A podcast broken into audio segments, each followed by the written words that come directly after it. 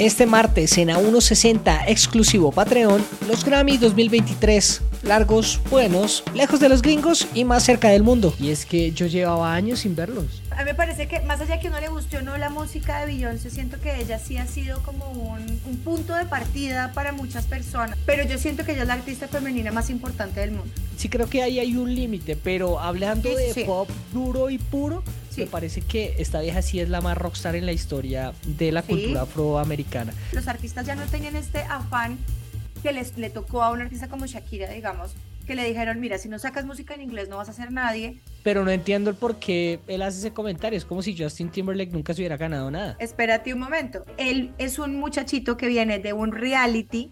La gente de los realities en la industria muchas veces no los respetan porque mi mi no es talentoso. Estuvo en una boy band, entonces ni mi mi tampoco eso es puro pop prefabricado, mi mi mi. O sea, a mí me parece que es un tipo supremamente talentoso. Me parece que merecido el huevón se lleva el álbum del año. Porque De- yo de sí creo que ese fue el mejor disco del año fue pasado. buenísimo. Sí, sí, sí. Pero que él diga que personas como yo no nos ganamos, yo honestamente siento que eso se rompió con Justin Timberlake. Si uno ya lo sientan contra Beyoncé, ya uno dice, Duro, sí, obvio. Me sientan contra Adele.